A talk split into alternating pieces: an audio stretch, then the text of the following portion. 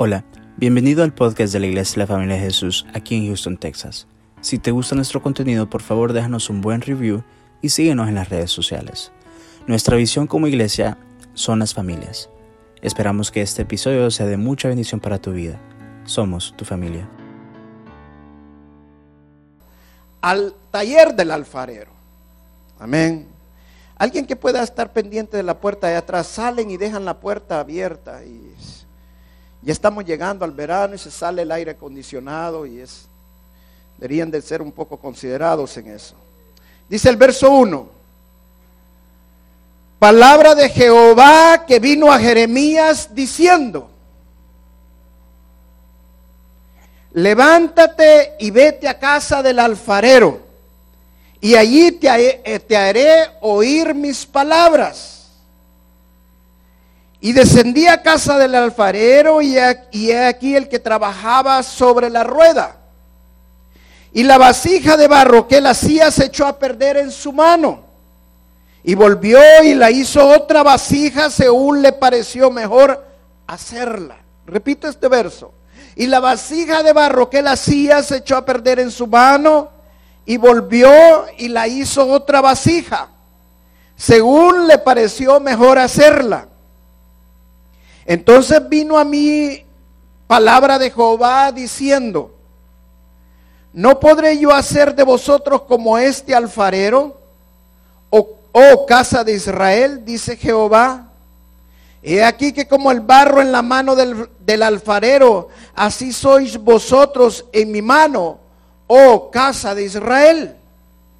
En un instante hablaré contra pueblos y contra reinos para arrancar y, derribar y destruir. Pero si esos pueblos se convierten de su maldad contra la cual hablé, yo me arrepentiré del mal que había pensado hacerles y en un instante hablaré de la gente y del reino para edificar y para plantar. Pero si hicieran lo malo delante de mis ojos, no oyendo mi voz, me arrepentiré del, bien que había determinado hacerle. Ahora pues, habla luego a todo hombre de Judá y a los moderadores de Jerusalén diciendo, así ha dicho Jehová He aquí que yo dispongo mal contra vosotros y trazo contra vosotros designios. Conviértase cada uno de su mal camino y mejore su camino y sus obras. Amén. Este es, un, es una parábola preciosa, pero muy preciosa de, en el Antiguo Testamento acerca de la casa del alfarero. Siempre me ha llamado la atención esta parte porque nos muestra cómo Dios obra, cómo Dios opera. Porque Él nos deja nuestro libre albedrío a todos, cada uno. Que nos deje nuestro libre albedrío significa que Dios, para Dios nosotros no somos robots, sino que nos deja, nos permite que nosotros tomemos las decisiones por nosotros mismos. Aunque Él nos guía, si nosotros dejamos guiarnos, pero al final siempre quien toma las decisiones somos nosotros. Jeremías en este pasaje da a entender claramente que vivía en una total santidad y buscando de Dios. ¿Cómo sabemos esto? Porque del verso 1 al verso 3 dice que Jeremías oyó hablar a Dios y oyó que Dios le dijo, vete a la casa del alfarero. Yo no soy profeta, no tengo ese don, pero sí tengo que Dios de repente siento cuando Dios me habla. Y siento cuando realmente Dios me dice vas a hacer esto. Pero lo, justamente yo lo he vivido cuando más estoy viviendo en la presencia de Dios y más estoy buscando la santidad de Dios. Viviendo, buscando siempre apartarme del pecado. Puedo entender y oír la voz de Dios. Pero cuando tú estás rodeado y metido en el pecado, no vas a oír nunca la voz de Dios lo que vas a estar oyendo es la voz del diablo, de los demonios, pero no la voz de Dios. Entonces, que es importante que nosotros entendamos que para poder ser guiados de parte de Dios, necesitamos vivir en santidad como Jeremías lo vivía. Ahora, ¿por qué siento yo claramente que Jeremías estaba en santidad? Porque el pueblo de Dios estaba totalmente contrario a Jeremías. El pueblo de Dios estaba totalmente en pecado. El pueblo de Dios, el pueblo de Israel, de acuerdo a esta historia, estaba en una gran crisis. Pero no en una crisis económica ni en una crisis nacional, sino que estaba en una crisis espiritual. ¿Y por qué estaba en una gran crisis espiritual? Porque estaban adorando otros dioses. Porque se habían apartado del Dios verdadero y estaban buscando otros dioses. Jeremías se había mantenido buscando al Dios de Israel. Jeremías se había mantenido en santidad. Muchas veces el pecado nos adormece.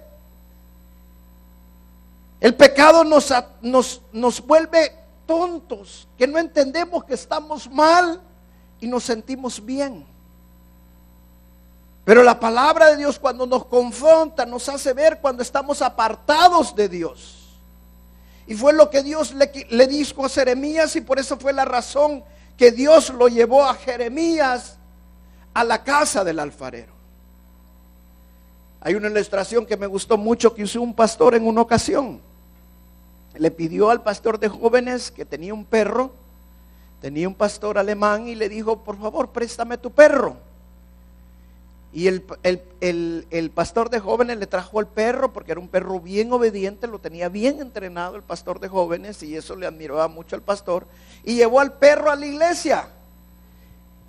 Y entonces vino y le dijo a un amigo de él que, que era miembro de la iglesia que pasara. Él era un físico culturista, levantaba pesas y era bien matón, bien fuerte. Y le dijo, tírale al perro esto y haz que el perro vaya y lo traiga, díselo. Y el fisiculturista, así bien fuerte, se le mostró al perro, lo intimidó algo y le tiró y le dijo, ve y tráelo. El perro se le quedó viendo y no le hizo caso. De ahí viene el, el pastor y le dice a otro que era miembro de la iglesia, un banquero, que pasara y que le tirara también al perro y le hiciera pasar. El banquero vino, sacó su, su cartera llena de dinero y le la pasó enfrente al perro y le dijo, vas a tener una buena recompensa si vas y recoges este es esto que yo te voy a tirar. Y se lo tiró otra vez la pelota y le dijo, ve, y el perro se le quedó viendo y no le hizo caso. Entonces el pastor dijo, bueno, vamos a motivar entre todos al perro, dijo. Párese toda la iglesia. Vamos a tirar la bola y entre todos le vamos a decir que vaya. Y tira la bola y go, go, go. Y el perro, nada que les hizo caso. Vino el pastor y dijo, bueno, va a tener una última oportunidad. Y pasó una hermana de la iglesia, que era de las más bonitas, con pelo rubio, bien guapa, un gran cuerpazo y todo. Hermana, ¿puede tirarle usted la pelota? Sí, dijo, y ella con un gran estilo y todo, va, tiró la pelota. Y el perro le quedó viendo con la lengua afuera, pero no le hizo caso. Por último, viene el pastor y le llamó al pastor de jóvenes, que era el dueño del perro. Y le dijo, ok, mira si te hace caso a vos. Agarró la pelota el pastor de jóvenes, se la mostró al perro y le dijo, go. inmediatamente salió corriendo el perro, agarró la pelota y se la llevó. Ahora, ¿qué quiero enseñar con esto? De acuerdo a Romanos dice, de acuerdo que nosotros decidimos ser esclavos y obedecemos a eso, de eso vamos a ser esclavos. Podemos ser esclavos del pecado o podemos ser obedientes a la justicia y ser esclavos de Dios. Amén. Entonces, en la vida nosotros podemos ser esclavos de cosas. Podemos estar esclavizados al dinero. Podemos estar esclavizados al poder. Podemos tener muchas cosas que nosotros pensamos que son las que debemos de seguir, pero solamente estamos siendo esclavos de esas cosas. Si sos esclavo del dinero, tu pensar, tus principios, tu hablar, solo va a ser acerca del dinero. Si sos esclavo del poder, va a ser igual. Tú vas a seguir y vas a buscar de lo que tú estás decidiendo ser esclavo. Entonces Dios le estaba diciendo a Jeremías, mi pueblo se ha apartado de mí. Si no se arrepiente, les va a venir un mal. Pero yo les digo que se arrepientan de sus malas obras, de sus pecados. Y yo voy a arrepentirme, yo voy a cambiar. Y por eso Dios llevó a Jeremías a, la casa del alfarero. para mostrarle a Jeremías lo que Dios iba a hacer con su pueblo. Algo interesante que pasó, que cuando Jeremías llegó a la casa del alfarero, el alfarero, no sé cuántos han visto la rueda del alfarero, tienen una rueda donde ponen el barro y con sus manos ellos dan, dan vuelta, bueno, antiguamente así se hacía, se daba vuelta, hoy tiene un motorcito, usted suma un switch y ya da vuelta, ¿verdad? Pero antiguamente usted con los pies le daba vuelta, daba vuelta y con las manos empieza a forjar el barro para hacer la vasija. Pero dice que la vasija se le quebró en las manos al alfarero. Y esta es la enseñanza que Dios quería mostrarle a Jeremías. Que la vasija se había quebrado en las manos del alfarero. Se había hecho, dice la palabra, se echó a perder en las manos del alfarero.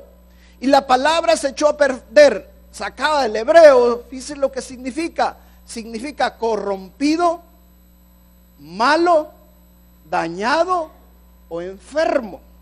En otras palabras, la vasija se quebró en las manos del alfarero, que en este caso simbolizaba a Dios. ¿Por qué? Porque estaba corrompido, estaba malo, estaba enfermo o estaba dañado. Entonces cuando el alfarero ve que la vasija tiene algo malo, él se quiebra la vasija porque no soporta la presión de las manos del alfarero. Así es nuestra vida. Nosotros queremos buscar de Dios. Nosotros queremos estar en la presencia de Dios. Y cuando Dios nos ha escogido, Dios quiere formar nuestras vidas. Pero Dios lo quiere hacer de una manera de no nos quiere maltratar, que no nos quiere dañar. Y empieza a formar nuestras vidas. Pero cuando Él ve que hay algo malo, Dios nos quebranta. ¿Pero para qué? Para hacer algo nuevo. Mire algo tremendo en este pasaje que a mí me llama mucho la atención. Cuando la vasija se quebró, mire lo que dice el verso 3 y el verso 4, leámoslo.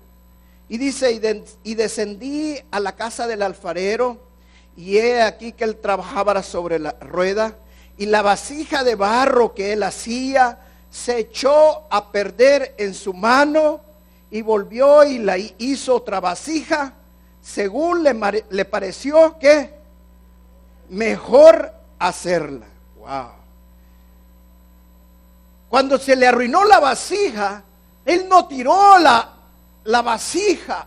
No volvió a recoger, cuando se arruinó la vasija, se quebró. Él volvió a recoger la vasija, la pasó otra vez el barro sobre el, por el agua para que se ablandara y la volvió a poner en la rueda y volvió a empezarla a formar a como mejor le parecía.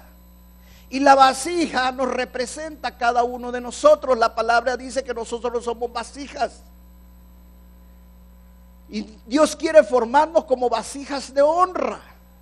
Entonces, ¿qué es lo que quiere hacer cuando nosotros, cuando ve algo en malo en nuestras vidas? Él, él permite un quebrantamiento en nosotros. Muchas veces nosotros nos hemos preguntado, yo he escuchado hermanos, yo mismo me lo he preguntado, ¿dónde estaba Dios cuando me pasó esto? ¿Por qué Dios permitió, si yo fuera un hijo de Dios, por qué Dios permitió que me pasara esto o aquello?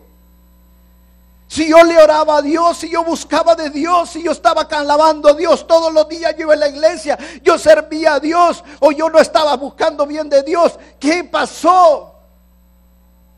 Dios vio algo malo en esa vasija. Y Dios quebró la vasija para volver a hacer algo nuevo. Romanos, Romanos 8, 28 dice claramente que Dios, eh, que todos los que aman a Dios, todas las cosas les van para bien de acuerdo a su propósito. Eso significa que Dios está obrando en medio de esos momentos difíciles, en medio de esos momentos de confusión. Es el alfarero que nos está forjando. Dios no nos desecha. Como muchos pensamos que Dios te trabaja de esa manera, porque esa es nuestra mente carnal. Pero la gracia de Dios no es así. Mire, esta semana yo tenía una conversación con un pastor. Un pastor que se ha acercado mucho a mí y me pide muchos consejos. Y él me hacía esta pregunta. Porque él piensa que la salvación se pierde, yo pienso que la salvación no se pierde. Y estábamos hablando de ese tema teológico que solo con los pastores lo hablo. Y él me hacía esta pregunta y me decía, bueno, dígame una cosa, pastor. Si una persona, pongamos que un pastor, y que está bien en las cosas de Dios, y está teniendo una vida ejemplar y todo, me dice, y peca, ¿qué pasa con él? Entonces yo le dije, solo pueden pasar dos cosas de acuerdo a la Biblia. Una le digo yo, es que Dios lo saque de este mundo. Porque dice la palabra claramente que Él no va a dejar que su alma se pierda. Y antes que el diablo se la arrebate, mejor lo saca de este mundo. Y la segunda, le digo yo, es que Dios lo va a quebrantar. Porque Dios no nos desecha. Dios te quebranta. Y este pastor puede engañar a la congregación, puede engañar a su familia, puede engañar a su esposa, a todo mundo, pero a Dios no lo va a engañar. Dios sabe cuando nosotros tenemos algo malo, cuando está algo enfermo en nosotros, cuando hay algo corrompido en nosotros. A nadie le gusta que usted que le digan que usted está mal. A nadie. Uy, cuidadito, hermano. Más, se lo voy a decir una hermanita, hermana. Mi esposa hay veces que a cada rato me pregunta todas las mañanas, ¿cómo voy? Y si no, y ya saben si le digo que no está muy bien la cosa.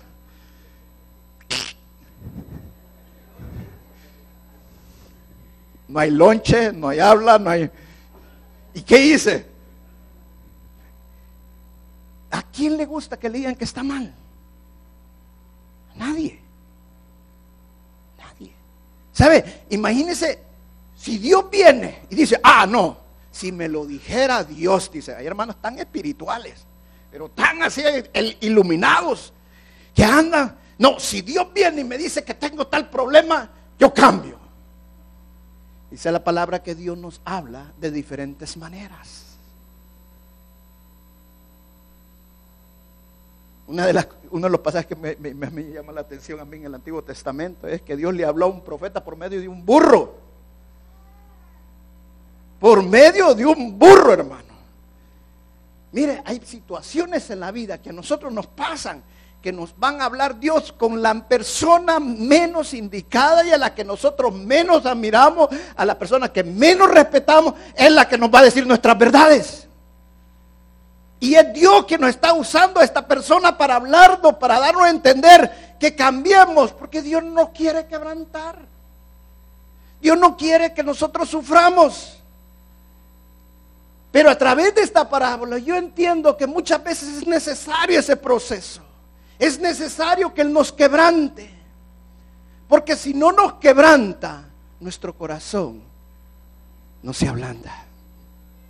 La única manera que la palabra va a entrar a un corazón es un corazón que esté dispuesto a Dios. Un corazón que esté ablandado a Dios. Muchas personas me dicen, pastor, yo quiero que pida por mi esposo, yo quiero que pida por mi hija, yo quiero porque pida por fulano de tales que vieran que, que anda tremendo y me cuentan toda la historia, una mugre completa y todo. Y siempre cuando tengo oportunidad le digo, hermana, amárrese, porque usted está pidiendo que Dios lo, lo cambie. Y lo va a cambiar, o la va a cambiar. Pero amárrese, porque es la voluntad de Dios. Y esa persona cambia cuando Dios lo lleva al fondo lo quebranta. Y ese corazón se abre para que la palabra de Dios pueda entrar. Ese es el proceso de quebrantamiento, ese es el alfarero. Cuando nosotros estamos en ese proceso de quebrantamiento, cuando estamos en la rueda, cuando estamos en, el momento difícil de nuestra vida, estamos en tribulación, nuestro pensar siempre debe de ser, es el alfarero que me está forjando. Y todo esto va a ser para bien y no va a ser para mal. Déjese llevar, deje que el Señor haga la obra. Porque no está, Dios no está tratando con sus pertenencias. Dios no está tratando con lo que usted tiene o lo que dejó de tener. Dios está tratando con su corazón. Dios lo que quiere es cambiar su corazón. Dios quiere sacar lo que está malo en su vida para Él poner cosas buenas en su vida. Porque Él quiere hacer una vasija a mejor como a Él le parezca. Amén a mejor como a Él le parezca. Dios lo puede hacer de la mejor manera para nosotros. Solo el alfarero puede hacer esas cosas. Dejemos que el Señor obre, que sea Él quien nos, que nos dé lo mejor. Amén. Pero mire una de las cosas que en este pasaje habla claramente, es que cuando el alfarero empieza a formar la vasija y la vuelve a poner y la vuelve a colocar, dice que él ve cómo la va a hacer mejor. O sea que Dios no solamente trabaja en el momento de quebrantamiento, no solamente trabaja en el momento de que la vasija se rompe. Dios está trabajando antes, durante y después. Él empieza a hacer que todas las cosas funcionen de la mejor manera posible. Mire, John Newton era un marinero que trabajaba en un barco, pero era un borracho empedernido. Todos los días se ponía unas grandes papalinas, pero se tomaba todas las botellas que podía encontrar, se las tomaba. Un día de la gran borrachera que andaba, se cayó al mar. Y todos los amigos de él que vieron que se había caído, vinieron y buscaron cómo rescatarlo. Al final pudieron sacar a John Newton. Semi muerto, lo tuvieron que revivir, darle respiración artificial porque se estaba ahogando. Y estando en el barco, ya otra vez con vida, John Newton volvió, volvió a ver la luz. Dijo, no voy a volver a tomar. Y de ahora en adelante quiero buscar de Dios. Y desde, desde ese día John Newton cambió su vida. Y fue el que escribió Juan Amazing Grace. Todo salió de un quebrantamiento. Dios quiere cambiar nuestras vidas, pero Él obra para bien. Las cosas no obran para mal. Amén. Quiero concluir esta enseñanza con tres cosas que tenemos que aprender acerca del alfarero. La primera cosa, hermanos, es que el alfarero siempre está en control. No somos nosotros los que estamos en control de nuestras vidas. No somos nosotros los que estamos en control de las cosas que tenemos. El que siempre está en control de nuestras vidas y de todo es Dios. Esa es la enseñanza que nos enseña a Dios cuando nos lleva a la rueda del alfarero, cuando nos lleva al taller del alfarero para quebrantarnos y volvernos a hacer, darnos a entender un principio tan básico, tan elemental, que desde que nacemos nos lo meten en nuestra cabeza, si lo decimos, Dios tiene el control de nuestras vidas, pero vivimos como que Él no tuviera control de nada en nosotros. Ah, no, aquí se hace porque yo digo así. Pero cuando nosotros estamos en el taller del, alfarero, cuando Dios nos lleva al taller del alfarero a forjarnos, nos da a entender que el alfarero es Él y no nosotros. Quien tiene el control de las cosas es Él y no nosotros. Por eso Dios llevó a Jeremías al taller del alfarero para mostrarle un hombre que estaba forjando una vasija, no la vasija formando a Dios. Hay muchos que dicen, ese no es el Dios que yo quiero creer. No es el que vos querés creer, es el que la Biblia declara. El que la palabra nos dice quién es Dios, es el que nosotros debemos de creer quién es Dios. Si la palabra no me declara lo contrario, yo voy a ir con lo que la palabra dice quién es Dios. Y yo voy a creer en el Dios verdadero. Un hermano en una ocasión me decía, pastor, pero es que cómo va a ser posible que se van a perder un montón de hombres y mujeres que no son cristianas. Pues es lo que la palabra declara, hermana. Yo voy a hacer lo que la palabra dice. Yo no soy el alfarero. Dios, la voluntad de Dios es que todo el mundo sea salvo, que todo el mundo venga a un arrepentimiento y lo reconozca al Señor Jesús como Señor y Salvador. Esa es la voluntad de Dios. Muchas veces nosotros queremos tener el control en nuestras casas, queremos tener el control en nuestro matrimonio, queremos tener el control en nuestras finanzas.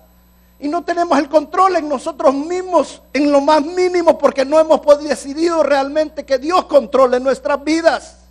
Y mientras Dios no controle nuestras vidas, nosotros no podemos controlar nada.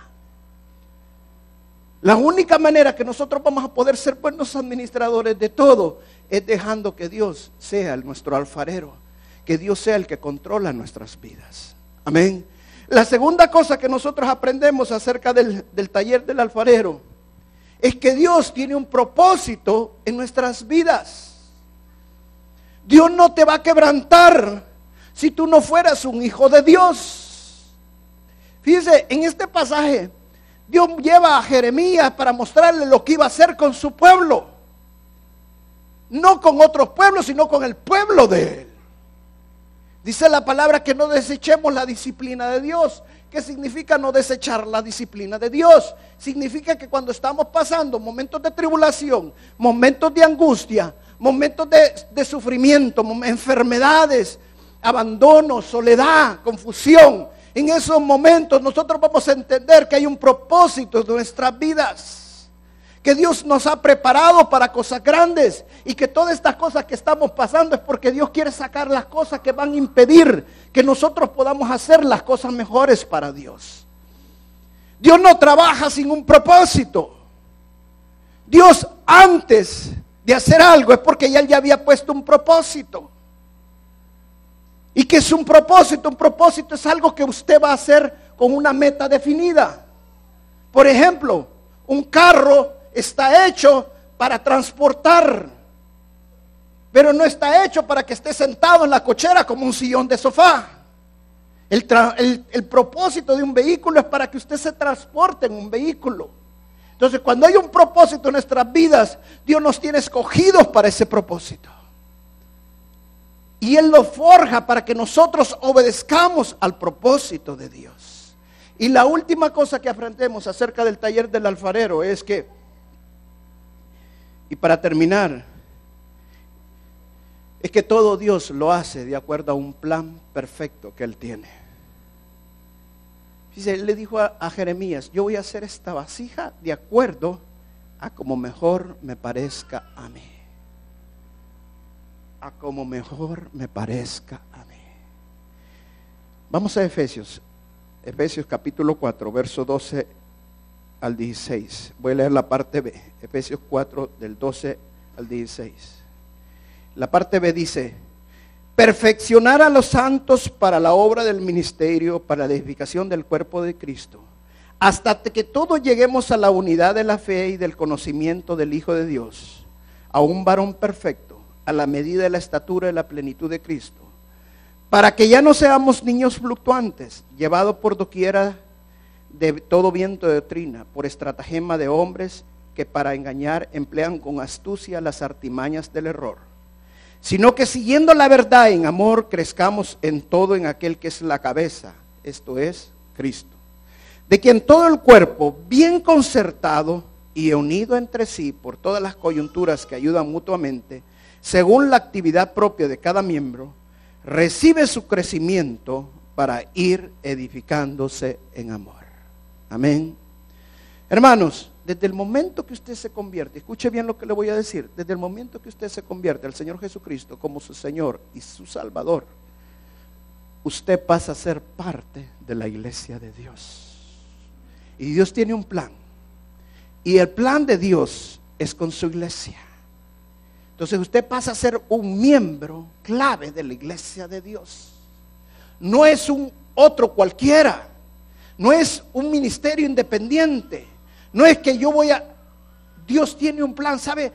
Le voy a escuche bien esto, hermano. ¿Sabe a quién más quebranta Dios? Y yo, y yo le digo, ya tengo 11 años de pastor y yo lo he visto con mis propios ojos. ¿Sabe a quién es más quebranta Dios? A los músicos y aquellos ministerios que son bastante independientes. Son los que más quebranta a Dios. Y yo lo he visto. Y le voy a decir una cosa, no es porque lo estoy diciendo que lo he visto aquí en mi iglesia, lo he visto con muchos músicos famosos cristianos que llega un momento que se les llenó la cabeza tanto que empezaron a hacer las cosas diferentes a la voluntad y al propósito que Dios los había escogido. Porque todos somos parte del plan de Dios. Todos somos parte de un gran plan. Y muchas veces Dios nos quebranta para que entendamos eso. Dice que Él nos va a perfeccionar y que Dios siempre está obrando dentro de nosotros. Siempre, siempre está obrando dentro de nosotros. Hace tiempo nosotros teníamos dos grupos de, de, música, ya se los ha contado a algunos hermanos. El otro día estaba hablando incluso con el hermano Stanley y le estaba contando esa historia. Y había músicos, un grupo de músicos y había el otro grupo de músicos. Entonces cuando tocaba este grupo no habían venido, por ejemplo, el que tocaba el teclado, por ejemplo. Ah, no, yo no toco solo con aquellos. Es que con ellos me llevo bien, con ellos me entiendo. Mire, esa persona que me dijo, Dios le dice un quebrantamiento. Cuando nosotros somos plan de Dios, hermano, nosotros, Dios nos lleva a un lugar. Nosotros tenemos que soportar. Hay personas que no las podemos tolerar. Que nosotros no, yo con ese no. dice la palabra que nos toleremos unos a otros. ¿Ah? Y le decir, Jesús no sabía que Judas lo iba a traicionar. No, claro que sí. ¿Y lo toleraba o no lo toleraba? Mire, hasta del encargado de las finanzas lo puso el tesorero. Mire qué, qué tolerancia le tenía. Que era el tesorero. Y es más, Jesús sabía que lo iba a traicionar. ¿Sabe? Cuando mojó el pan con él, dijo, uno que mojado el pan conmigo, ese me va a traicionar. Y los otros que vivían en otro mundo, que andaban perdidos, seré yo, Señor. Pero el Señor sí sabía. Él nos da el mejor ejemplo. Y Él fue quebrantado en la cruz del Calvario. Muchas veces los matrimonios, ¿sabe por qué no fracasan? Porque no se tolera. Yo ya no lo aguanto. Ay, yo ya no lo aguanto, solo mandando me quiere andar. Ya no vas para la derecha y vas para la izquierda. Ya no tengo nada que hacer yo aquí. Toleres, hermano. Órele el Señor. La palabra blanda, amánsala. Nosotros que le tenemos que tolerarnos. Ah, no, si lo aguanto, porque si no, no comemos. Ah, en la iglesia no, en la iglesia yo que no me mantiene el hermano. Lo va a mandar a volar. Cuidadito con lo que hacemos. Dios nos quebranta. Yo he pasado unos procesos de quebrantamiento, hermano. Que Dios me ha llevado, me ha llevado, hay veces. yo le voy a decir una cosa a usted porque no lo ve. Pero me he quebrado, he llorado. He llorado, me he lamentado. Pero Dios estaba sacando cosas dentro de mí. Porque Él me está forjando. Él es nuestro alfarero. Y Él no nos deja si nosotros aceptamos lo que Dios está haciendo en nuestras vidas. Es todo lo que vamos a tener que hacer. Y de eso es lo que voy a predicar en el segundo culto. Vamos a pararnos y vamos a orar. Gloria al Señor. Denle un aplauso fuerte al Señor Jesús. Amén. Porque Él nos ha hablado esta mañana. Gloria al Señor. Gloria a Dios. Yo sé que hay momentos difíciles en nuestra vida. Yo sé que todos, no solamente yo, usted también ha pasado momentos muy duros. Momentos de confusión. Momentos de agonía. Momentos que usted siente que ya no, no puede ni levantar, no el brazo, ni, ni siquiera el dedo. Que siente que ha perdido toda su fuerza. ¿Sabe si ¿Eso qué significa un momento que usted está en la rueda del alfarero? Dios lo está quebrando. Pero no lo vea como algo malo. Es porque vienen grandes bendiciones. Necesita pasar eso. Porque después Dios va a empezar a formar algo hermoso. ¿Sabe por qué? Porque ese barro ya no va a estar duro como antes, ya no va a estar malo. Los dedos del alfarero van a poder hacer algo hermoso. Los dedos del alfarero van a poder forjar una vasija de honra. Todos deberíamos desear ser quebrantados. Yo le digo, esta prédica no la va a ver en un montón de iglesias, mega iglesias. Se quedan vacías. Pero yo le estoy hablando con la palabra de Dios, con la verdad. Ayer estuvo Michael Matthews predicando acá y decía una cosa que a mí me dejó, wow, qué bonito esto. Dijo, la verdad a nadie le gusta. Y él ponía un ejemplo. Dice que una vez venía, si él, si él viniera saliendo de un restaurante y viniera un cowboy, dice, caminando, vestido de cowboy, fumando un gran cigarro, con su gran sombrero, su gran cincho y la gran hebilla y las botas. Y viene y lo acerca y viene Michael y le dice, Señor, le dice al cowboy, ¿usted sabía que ese cigarro que usted trae en la boca lo va a matar y le va a dar cáncer? El cowboy, ¿qué creen que le diría? Gracias, hijo, por decirme la verdad. Tenés razón. No. ¿Y a vos qué te importa? Si es mi pulmones, no vos. En mi cuerpo, si aquí quiero morir, pues. ¿O no le ha dicho usted a una persona gorda, ya deja comer? Ah, si es feliz tú morir comiendo. Sí. Si a uno no le gusta que le digan lo malo. Mi esposa cada ratito me está diciendo, no, no comas aquello. Mira, no comas aquello. Déjame comerle, digo. Pero ¿sabe por qué? Porque la verdad no la podemos aceptar. La verdad es la que más nos duele. Pero Cristo nos ha mandado a predicar la verdad. No a decir filosofía ni historias bonitas que lo motiven y no lo van a cambiar en nada.